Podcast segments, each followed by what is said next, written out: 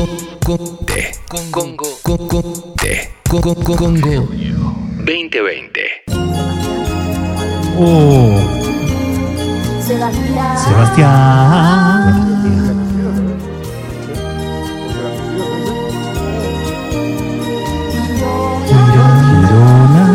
¿A qué se dedica Sebastián? ¿Pueden decir su especialidad, por favor? Hablaremos con un. El sexy. Ah, se ha olvidado sexy. Eh, Sexy. vamos a hablar de. Hola Seba, ¿cómo estás? Hola Clemen, ¿qué tal? ¿Cómo están? ¿Cómo andan todos? Hola, Hola, Seba. Seba. Muy bien. Seba, eh, contanos del armario de Paco Cecilio, el programa de España. Qué lindo, yo ya, te, ya me salí de la vaina, boludo. Ya lo veía ¿Cómo es al- al- armario? Ya estaba Leo, que, ¿no? Que se le notaba en la cara. Eh, muy bien, ¿eh? Macanudo, Paco. Muy macanudo, muy ameno, muy amable. Tenía razón Jessy, yo el otro día después escuchaba el, programa por, por Radio Cat y, y Jessy decía que, claro, de- de- de- debería tener con- que ver con la moda, no sé, con... Y, y claro, Paco tiene una cadena de tiendas en Madrid, entonces también sabés que tiene su programa de radio. Y Claro. Yo voy tratando de hacer un camino allá. Yo tengo el objetivo Claro. de que los libros se editen en España. Me va a llevar un tiempo, obviamente, y tiene que ver con eso. Es un objetivo personal mío y yo soy bastante perseverante y entonces, bueno, ahí voy en ese camino. Pero, pero muy, estuvo buena la nota, ¿eh? La verdad que yo pensé que iba a ser, que iba a ser media, complicada, pero estuvo buena, estuvo buena. Sí, sí, sí, sí, sí, sí. Es un camino, aparte, bueno, lo hemos hablado, que, que yo estoy seguro que- que lo vas a terminar construyendo. Y, y Paco Cecilio nos gustaba mucho el nombre. ¿eh? El armario de. Paco Cecilio, Claro. ¿no? Que aparte, Muy bueno. Vos sabés Claro, que- para mí se ¿Estaba abierto trataba o de, claro, se trataba o de moda o de salir del closet. Alguna de las dos cosas era. Era moda. Vos sabés que yo no lo quería poner mucho y Paco me dijo, che, difundilo en las redes, así lo escucha más gente y, digo, y bueno, tengo que poner. Así que bueno. ¿Sabes cómo, ¿Sabés cómo me lo imagino? ¿Te acordás como en Sábado Bus? Nico Repeto decía, baja del bus, acá es, sale del armario, se va, Sale del armario. Claro, cual. Che, Verdad. em, quiero invitar a, a la gente que está escuchando a que envíe mensajes a la app de Congo, eh, envíe mensajes a la app de Congo, eh, preguntándole, contándole su caso a Seba, porque vamos a hablar de, vamos a hablar de un número, y es un número, eh, un, número que es llamativo, que, que- que no, es, no es ninguna pavada, eh, eh, que tiene que ver con los primeros 100 días de cuarentena, ¿verdad, Seba? Sí, tal cual, Clemen. Es un número que por lo menos a mí me hago cargo de lo que digo, no necesariamente le tiene que pasar a todo el mundo. A mí me impacta muy fuerte, me parece que es como muy, muy pesado pasar de dos cifras a tres cifras. Eh, me parece que es más, digo, más que cuando se, digo, viste que los números redondos generan un impacto, hace poco se cumplieron 90, para mí 100 tiene un, un golpe psicológico, ¿no? Eh, sobre todo también porque, a ver, está claro que nadie imaginaba o nadie pensaba, nadie coherente pensaba que después de los tres meses esto se iba a levantar. Eso, partamos de esa base, Sí. nadie en general creía eso.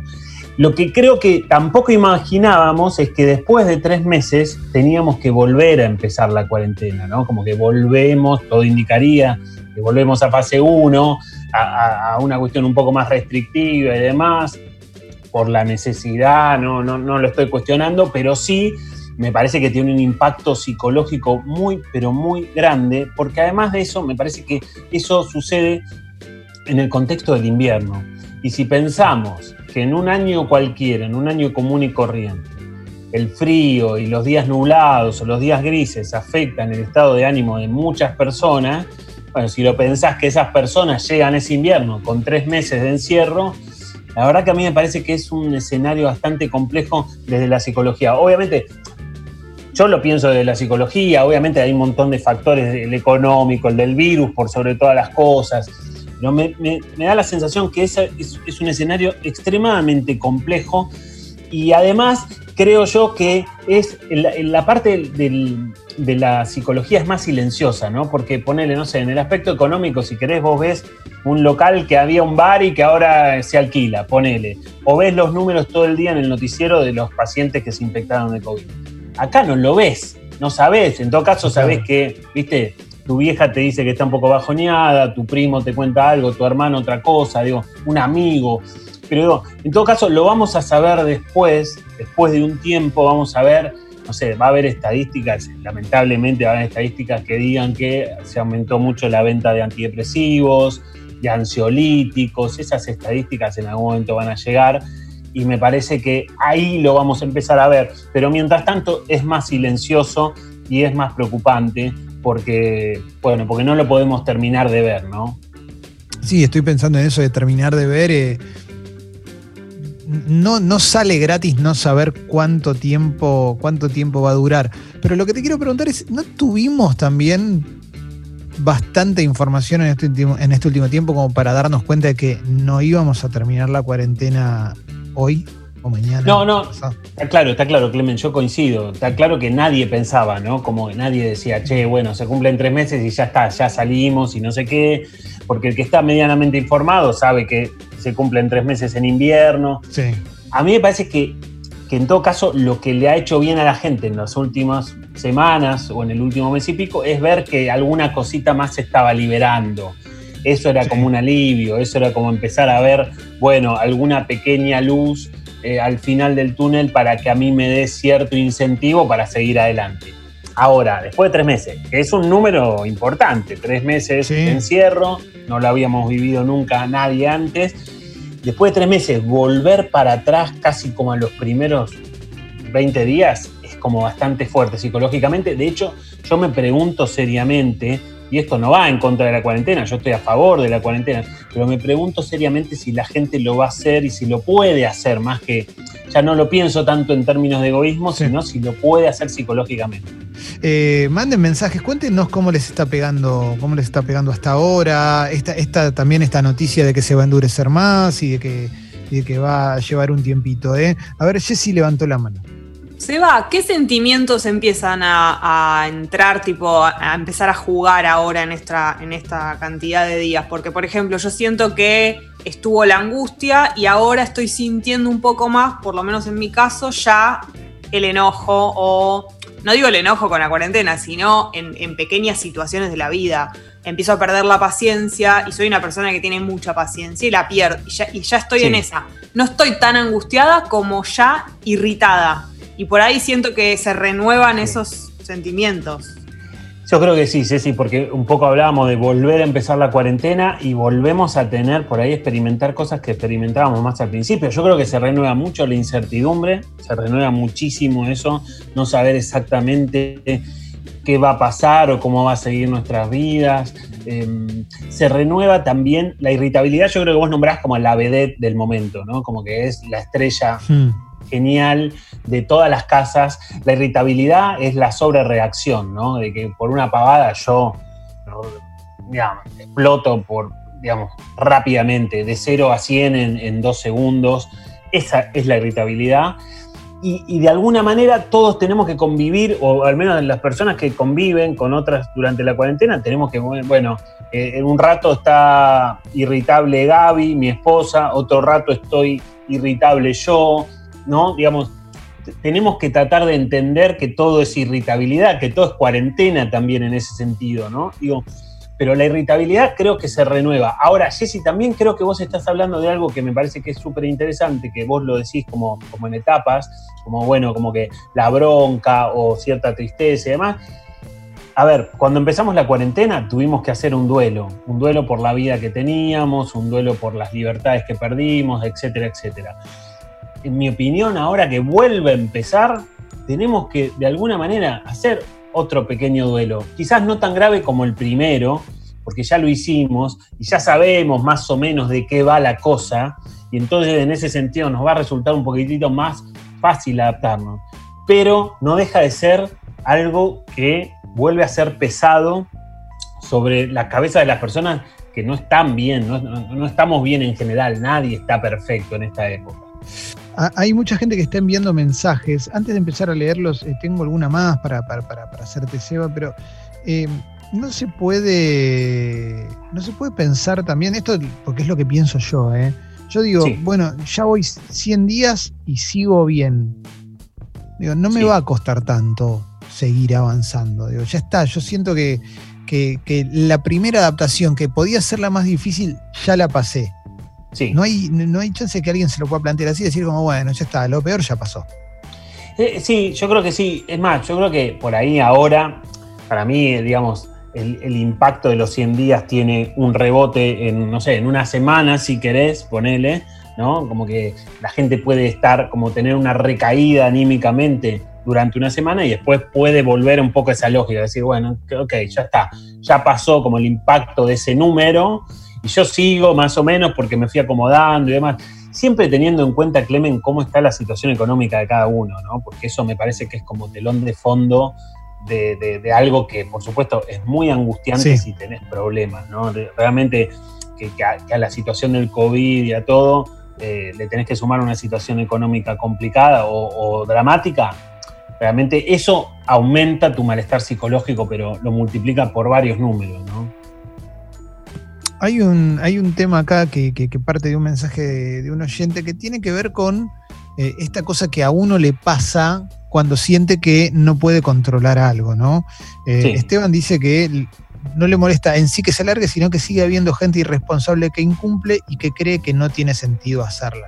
Que en definitiva también esto conlleva otra cuestión que es, eh, si yo cumplo todo y veo que del otro lado están rompiendo descontroladamente con la cuarentena y, y provocando contagios, me pasa que digo, y, pero me siento un boludo, ¿viste? Pero, no, ah, perdón, lo, lo reformulo, no me siento un boludo, pero digo, eh, ¿por qué esta gente no tiene una consecuencia? Pues en realidad un boludo no me siento porque estoy haciendo lo que tengo que hacer.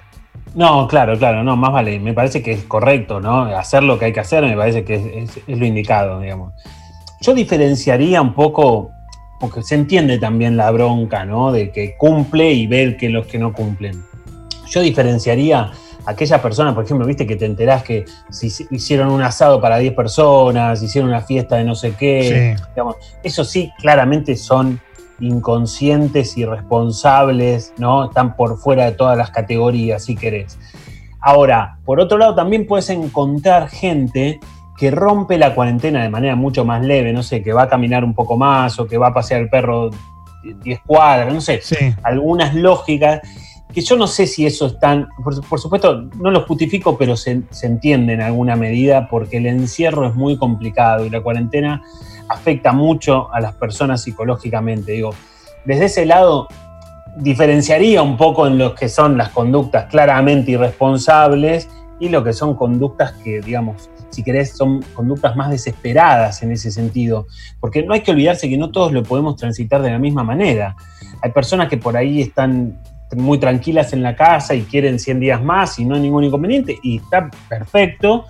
Y hay personas que no lo pueden tolerar más psicológicamente porque empiezan a haber síntomas depresivos. Ya a esta altura, Clemen, con tres meses de, de- de cuarentena, te firmo que hay gente que se deprimió y que antes de la cuarentena no estaba deprimida, que estaba más Sí. o menos bien y que se deprimió por X motivo, por la subjetividad de cada uno, ¿no? Digo, digo, lamentablemente eso seguro ya empezó a pasar. Es silencioso porque, no sé, no salen los diarios el detalle de cuánta gente está deprimida, es casi imposible calcular. Pero digo, también desde ese lado se entiende que algo de esto esté pasando, ¿no? Acá hay un mensaje que, tiene que ver con, irritabilidad, pero ahí te veo, Leo, así que vamos primero con Leo y ahí, vamos con el mensaje. Porque que eh, es sobre esto, Seba, está buenísimo. Y yo siento, no sé si, es un sentimiento genuino o es algo que, te da el exterior, por eso te lo pregunto a vos que sos el especialista, pero es, yo siento que en el día, y voy a poner un número por poner algo, ¿eh? en el día 90, en el día 85, no sé qué día habrá sido, para mí se rompió. Pero se rompió lo que me pasaba a mí, básicamente, que era, yo, y mirá que yo salgo a trabajar a la tarde. Sí. O sea, lo estoy haciendo diariamente. Yo, yo salgo a la calle. Que Sí. yo creo que eso hasta podés ver, podés respirar, no sé, llamalo como quieras. Sí, Yo salgo a la hora. Pero yo siento que para mí se rompió esto. O sea, como que el, eh, es un efecto interno. O sea, siento que ya cambió todo. Esto que decías vos, me cambiaron los días, me volví como más negativo, me volví más, eh, si lo podemos llamar de alguna forma, no lo sufro, pero digo, me volví más depresivo, me volví más, eh, como que todo entró en un lugar donde, viste, cuando decís, no, no está bien esto, no está bien lo otro, no está bien aquello, no está otro, y después cuando voy para atrás digo, loco, yo tengo laburo, tengo esto, tengo un montón de cosas que, que un montón de gente hoy le está faltando, pero siento que en un momento se rompió eso de la cadena de días que llevaba. Sí, bueno, Leo, pero igual yo creo que está bueno porque vos estás contando las cosas que te pasan, las cosas que te pasan a vos creo que nos pasan a todos, ¿no? Eh, yo ayer hablaba con Clemen para armar un poco, pensar un poco la columna y le decía, esta semana se me hizo terriblemente cuesta arriba, Sí. anímicamente. Digo, re- realmente me parece que también está bueno poder decir las cosas que nos pasan a cada uno. eh, y que vos tengas todo eso que hay mucha gente que lamentablemente no tiene, no quiere decir que no te afecte, ¿no? Como que obviamente tenés la lógica y la perspectiva de poder pensar más allá de tu ombligo y poder decir, che, hay gente que no tiene laburo y yo cómo me voy a angustiar por estas cosas. Pero bueno, no quiere decir que no estemos angustiados. Yo creo que todos en mayor o menor medida estamos atravesando esto y por ahí a vos te pega el día 90, a Clemente le pega el día 87, a Jesse el 82, a mí el 100, pero a todos nos pega algo, digamos, nadie se salva de la cuarentena, ¿no? Obviamente hay casos, como decíamos recién, si tu situación económica es crítica, yo creo que ahí sí estás en una situación mucho más delicada, ¿no? Mucho más problemática. Eh, hay algo que tiene que ver con la irritabilidad que decía Seba, que puede ser que la irritabilidad también te juegue en contra en, en toma de decisiones o, o en cuestiones cotidianas. Mira, acá hay un mensaje que me llamó mucho la atención, que manda una señorita que dice que fue al cajero, pero porque ya no tenía plata, entonces tenía que ir, y terminó peleándose con una señora que se le coló porque no quería esperar a que haya menos gente para entrar. Y dice que le quiso pegar. Dice, nunca me había pasado esto y terminé queriéndole pegar. Lo cual hay una cosa acá que es que ponerle que le pegaba a la señora, más allá de las consecuencias que puede tener si la dañas o no, ponerle que te agarrás con la señora a piñas. O sea, Sí, te puede contagiar tranquilamente. además, Ni sí. siquiera hablemos de los moretones, ¿eh? Sí, sí. Eh, ¿Puede ser que, Pero- que te nuble un poco la, el- la toma de decisiones, todo esto que está pasando? Claramente, porque la irritabilidad es impulsiva, Clemen. Viste que antes decíamos que es la sobrereacción a algo, ¿no? Que bueno, pasa algo sonso en mi casa y yo me enojo como si estuviera pasando algo terrible, ¿no? Digo, claramente, en- desde el enojo es impulsivo porque estoy sobrereaccionando, estoy, digamos, enojándome sin pensar demasiado en lo que está pasando, solamente es una explosión de, de- de enojo. Y eso en la calle con personas que no conocemos también puede radicar un poco en esto, de decir, bueno, por ahí el impulso pasa a alguna conducta, alguna, alguna acción física. Digo, sobre todo si la oyente no se reconoce en esa acción, digamos, ¿no? Digo, claramente ahí tenés... Hace un tiempo te acordás que hablábamos de, de que todo es cuarentena hasta que se demuestre lo contrario. Me parece que aplica también para estos casos, ¿no? Y en las para pensar- redes, Y en las redes, bueno, sí, como la violencia, decís, la... la- la- claro. Porque la irritabilidad en la calle, acá en este caso, bueno, es un ejemplo en el cajero y todo, pero en las redes, que las tenemos re a mano, mamita. Tal Tremendo. cual. Bueno, ahí te das cuenta cómo está afectando todo. Si querés, es lo más visible de todo, ¿no? Donde más se puede llegar a ver la, la irritabilidad, la frustración. Todos estamos frustrados. Y si estamos frustrados, estamos enojados. Todos estamos un poco enojados con la situación. Lo que pasa que, no- ¿con quién te la agarrás? Si, si más o menos sos alguien más pensando, ¿a quién le echas la culpa de todo lo que está pasando? No se la podés echar a, nadie. Después podés, obviamente, podés decir si el gobierno podría haber hecho esto, haber hecho lo otro, pero no podés echarle la culpa a nadie, no podés decir esto que me pasa, me pasa porque tal me quiso hacer tal cosa. ¿no? Bueno, pero acá había otro mensaje que preguntaba, eh, dice, los medios de comunicación no me ayudan, venía tranquila, lidiando con mis propios conflictos, pero cada noticia sobre locales cerrados y, y debate sobre la cuarentena me afecta sobremanera. También hay un, tenés un bombardeo de noticias malas todo el tiempo, y si estás encerrado, no Eso es debe cierto, ser sí. sencillo, ¿no? Todo esto para aquel que... Para aquellas personas que recién prendan, estamos hablando de los primeros 100 días, ¿no? Eso es cierto, Clemen. Y te acordás que al principio uno de los consejos fundamentales para transitar la cuarentena era evitar la sobreexposición a la información, la sobreinformación, ¿no? Como que yo no necesito estar mirando la televisión todo el día, ni ver los portales de noticias, ni escuchar la radio todo el día del noticiero y saber al detalle, al minuto a minuto, cuáles son los locales que están cerrando. La verdad, no lo necesito. Eh, a veces nos enganchamos con esa lógica, pero eso te hace mal, te hace daño. Creo que uno tiene siempre la herramienta de dejar de ver lo que no quiere ver. Y eso no quiere decir negar la realidad, sino preservarse un poco de cierta sobreexposición a cierta información, que bueno, nada, que por supuesto es negativa, pero que no necesito estar todo el día escuchando eso. Che, está lleno de mensajes. Bueno, a ver, Sucho, dame ese audio, a ver. Hola chicos, les sigo desde Paraguay. Mi nombre es Nati. Eh, siempre escucho la columna de Seba y quiero felicitarles porque es muy útil, esta columna es muy útil. Eh, vivo con una persona que tiene esquizofrenia y aquí en Paraguay, aunque la cuarentena eh, ya es eh, una cuarentena inteligente, es una buena fase, ya, ya tenemos movimiento, igual la ansiedad y la depresión a la persona que vive conmigo le afectó muchísimo. Tuve dificultades para comprar los antidepresivos y antipsicóticos, pero los psiquiatras tampoco podían moverse mucho por acá. Y sí es cierto, o sea, hay que hay que luchar y eh, me gustaría saber cómo actuar con una persona que ya tiene un problema psiquiátrico y tuvo una crisis en esta cuarentena. El tema de la salud mental, ¿no, Seba? Sí, por supuesto. Sobre todo también por un paciente con esquizofrenia. Para un paciente con esquizofrenia, para un paciente grave, la rutina es todo. Que vos Sí. digas, bueno, por ejemplo, no sé, un paciente, eh, seguramente un paciente así puede llegar a ir a terapia dos veces por semana, quizás puede ver al psiquiatra cada 15 días. Una de las cosas que tenés que hacer cuando vos tenés un paciente de este, de este tipo es armar una rutina, armar una rutina que lo contenga. Y precisamente es eso lo que por lo menos al principio no pudo tener, porque se te desarmó la rutina, porque a todos los pacientes que tenían una rutina y que dependían de, quedarse muy pegaditos a la rutina, bueno, ahora no la pudieron tener. Eso seguramente te dispara una crisis. Por eso, un poco la idea es tratar de continuar esa rutina de la mejor manera posible, ¿no? Y, y además también estamos hablando de un caso de un paciente que necesita ir al consultorio de un psicólogo. Que Claro. en, en el caso de esos pacientes necesitan asistir al consultorio, ver al psicólogo o a la psicóloga, digamos, o, o a la institución a donde asiste, ¿no? Porque muchos, muchas veces son pacientes que hacen eh, terapia en el marco de una institución, digo, y en ese sentido es mucho más complejo.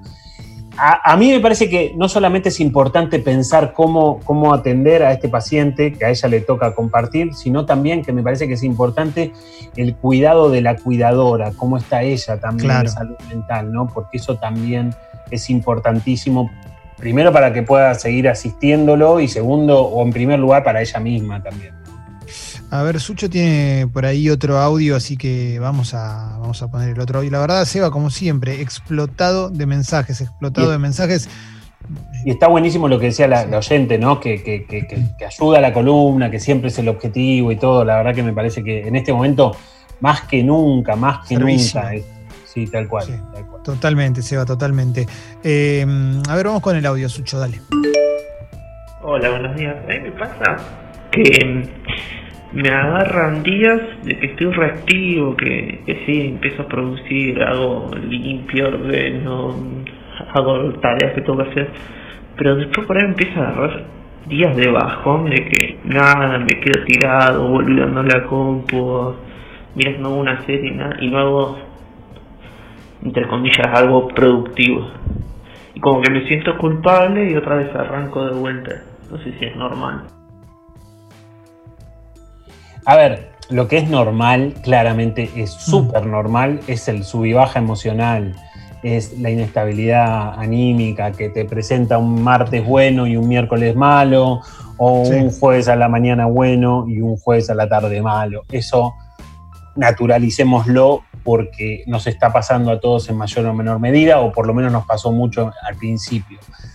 En todo caso, lo que el oyente cuenta es que esa inestabilidad emocional choca contra su autoexigencia, ¿no? Se pega un palo gigante contra su autoexigencia, que seguramente esa autoexigencia está elevada y está elevada antes de la cuarentena. Ahí tenés una combinación bastante complicada, ahí aparece la culpa, ¿no? A mí me parece, como decíamos al principio, lo mejor es tratar de practicar la autorización, digamos, ¿no? Autorizarnos a que nos pasan las cosas que nos pasan.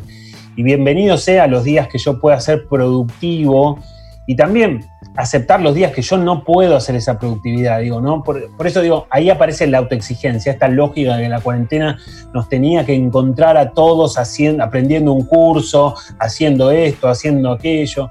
Cada uno hace lo que puede, cada uno la transita como puede, porque hay que recordarlo, a veces se nos pasa un poco de, de largo, pero digamos, La cuarentena es una crisis, todos estamos atravesando una crisis psicológica y cuando estamos en una crisis, por definición, nuestros recursos se empequeñecen o se disminuyen. O sea, las Sí. cosas que a mí me salían muy fácilmente, me cuestan. Es así y es para todo el mundo. Querer salir de esa lógica es, es- es imposible. Voy a leer el último mensaje, después vamos con el último audio y ya cerramos, Seba. Acá hay una, una cuestión que, que tiene que ver con... eh, eh, hablamos mucho del que se queda encerrado, pero no hablamos de la persona que se expone. ¿Mm? Sí, Y acá Lali dice que trabaja en un supermercado, entonces nunca tuvo que dejar de trabajar. Y lo que dice es, no puedo explicarles la depresión que tengo porque solo salgo para ir a trabajar.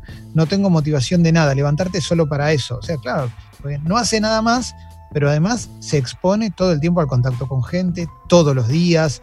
eh, y es ver en primer plano también cómo es el mundo hoy. tal cual, sí, lo desolador que es el mundo hoy, ¿no? Sí.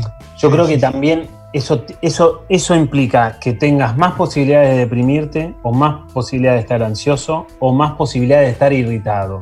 Porque Sí. si hablábamos de la irritación de, las que, de los que estamos en las casas, imagínate la irritabilidad que puede tener alguien que de alguna manera no le queda otra que seguir laburando y tener que seguir exponiéndose, digamos. La verdad que eso es, eso es como una población de riesgo. Ni hablar de los médicos también, que le dedicamos una columna, los person- el personal de salud, que se tiene que exponer, pero además tiene que muchas veces trabajar con pacientes que tienen COVID.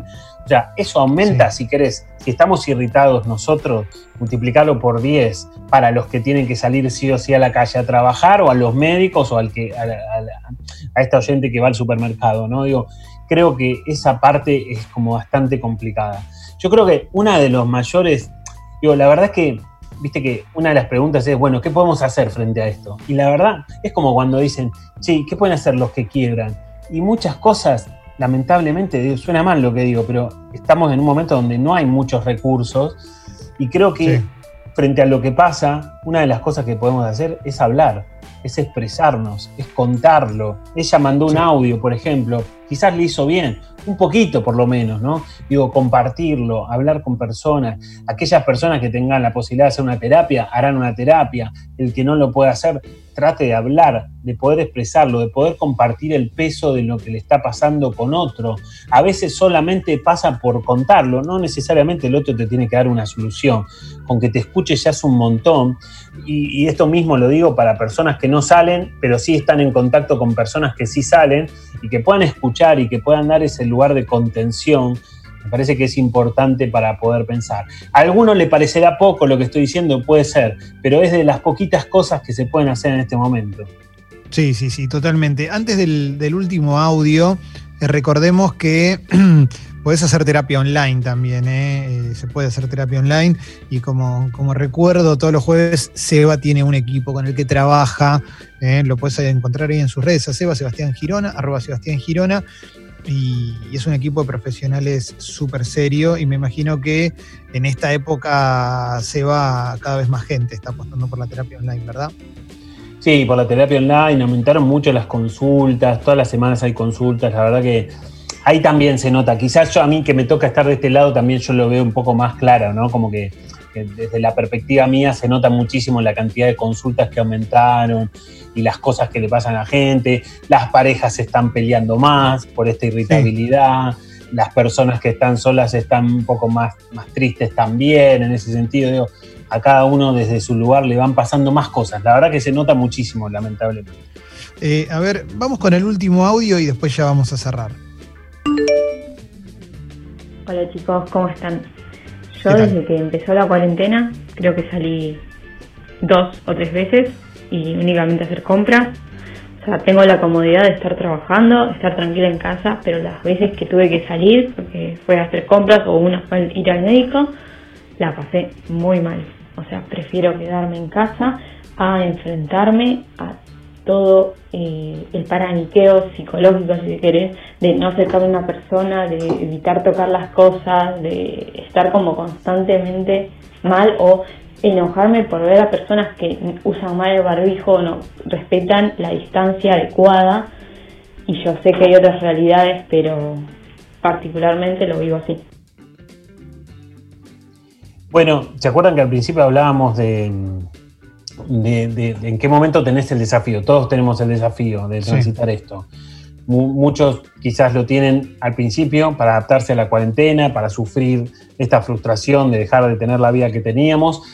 Otros se adaptan mejor y el desafío lo tienen después.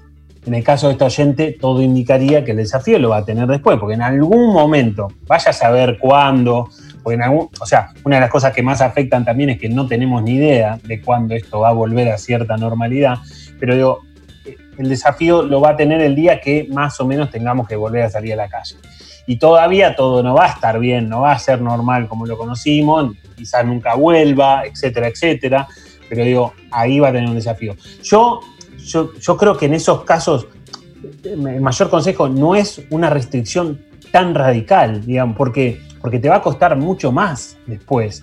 En Sí. cambio, si salís un poquito, ponés y decís, bueno, salgo una vez por semana, quizás cuando tenga que volver a salir me cuesta un poco menos.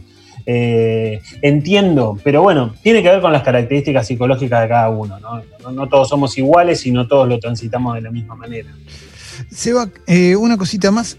¿Qué pasa cuando uno deposita cierta expectativa en una época como esta de cuarentena en un entretenimiento y, y- la deposita con ganas de pasarla bien, de disfrutar y de repente juega con amigos online y, y no sé, por ejemplo, el pibe es conductor de radio y el, y el columnista de psicología le gana 7 a 0. Después juega contra un tal relator picante y el relator picante le gana 6 a 0 y lo goza. Eh, cuando juega contra el productor eh, eh, y el productor también, cada vez que le hace un gol, le dice, y bien amigas, eh, quiero preguntarte por los dos casos. Primero, por el pobre chabón que conduce un programa de radio y es eh, maltratado futbolísticamente. Y después quiero preguntarte qué pasa por el ego de estas personas que van 7 a 0, siguen haciendo goles, hacen cambios en el último minuto, ¿eh? gozan. No ¿Cuál es la buena gente. fragilidad ahí que se ve? eh? ¿Cuál es esa fragilidad? ¿Qué, qué- qué es? ¿Qué, hay en los dos, en los dos casos? Seba? Yo creo que co- como primera medida el conductor debería tomar represalias urgentemente, ¿no? Con cada uno de esos integrantes que vos estás contando. Y, y nada, no. Y después eh, habrá que ver qué le pasa a cada uno con eso de seguir haciendo goles, ¿no? Seba, ¿es más difícil saber ganar que saber perder? Bien, bien, bien. Esa era la puerta que queríamos abrir, ¿eh? Alessi, te voy a decir una sola cosa igual que es, no te va a gustar, pero es muy bielcista tu frase, ¿eh? Bueno, pero es una pregunta. Eso es, Es una gran pregunta. Es una gran pregunta. Es una gran pregunta. Bueno, siempre se dice que es más difícil saber perder, ¿no? Porque cuando perdemos no- nos duele a todos perder. A nadie le gusta perder, digamos. Ganar con dignidad no es tan sencillo. No, es cierto, es cierto, es cierto. Pero creo yo que no hubo firuletes, no hubo nada, no hubo nada raro en ese partido, ¿no? De tu parte, Seba, yo quiero decir que sos el que mejor se portó. A Leo le tuve que pedir, por favor, que me enseñe a jugar, porque Claro. había cosas que yo no sabía hacer y de repente me mostró un mundo en un momento me dijo, te voy a enseñar cómo se hace. Y me mostró cómo se puede, cómo puedo armar un equipo, todo, y eso yo lo quiero reconocer de Leo. Por Claro. otro lado, Guido Coralio me sigue mandando mensajitos a cualquier hora de hacemos un fifita, ¿eh? Porque él quiere sacarse, fifita y- él pero quiere sacarse un- las ganas. Pero eso Es- es es- lo, lo tiene pegado, igual es un mensaje que Guido tiene pegado en, en la aplicación de notas, ¿no? Va- Sí. Vale para todo. Hacemos un fifita. Es un chanta, porque aparte el chabón, viste, después te hace, o sea, va minuto 85, va ganando 6 a 0 y mete un cambio. Claro, ¿Eh? no, no se justifica, no se justifica. No se justifica. No, se No, justifica. pero Clemen, estamos todos esperando que te pongas ahí al día como para, para lanzar el torneo, ¿eh? para armar el, el- el campeonato. ¿no? Sí, sí, sí, sí. Acá Guido manda mensajes al grupo que no se anima a decirlo públicamente, pues son todos muy poco deconstruidos, como el, ¿te acordás el relator, el relator de River que decía barbaridades? Sí, sí, sí. ¿Eh? sí. Bueno, Sí. eh, en fin. Seba, yo te quiero agradecer la humildad con la que jugaste contra mí al FIFA y esta columna que, que ha sido muy, muy útil para muchísima gente. ¿eh? Bueno, te agradezco, te, te agradezco tus, tus, tus agradecimientos. Eh, un placer como siempre, Clemen. Es tremendo porque uno elige, uno elige al Paris Saint Germain pensando en ser eh, Mbappé y termina siendo Paco Cecilio. Y eso es terrible. es terrible. Es terrible, es terrible. Abrazo grande, Seba. Un abrazo grande. ¡Chúpenme los huevos! Congo. Otra radio.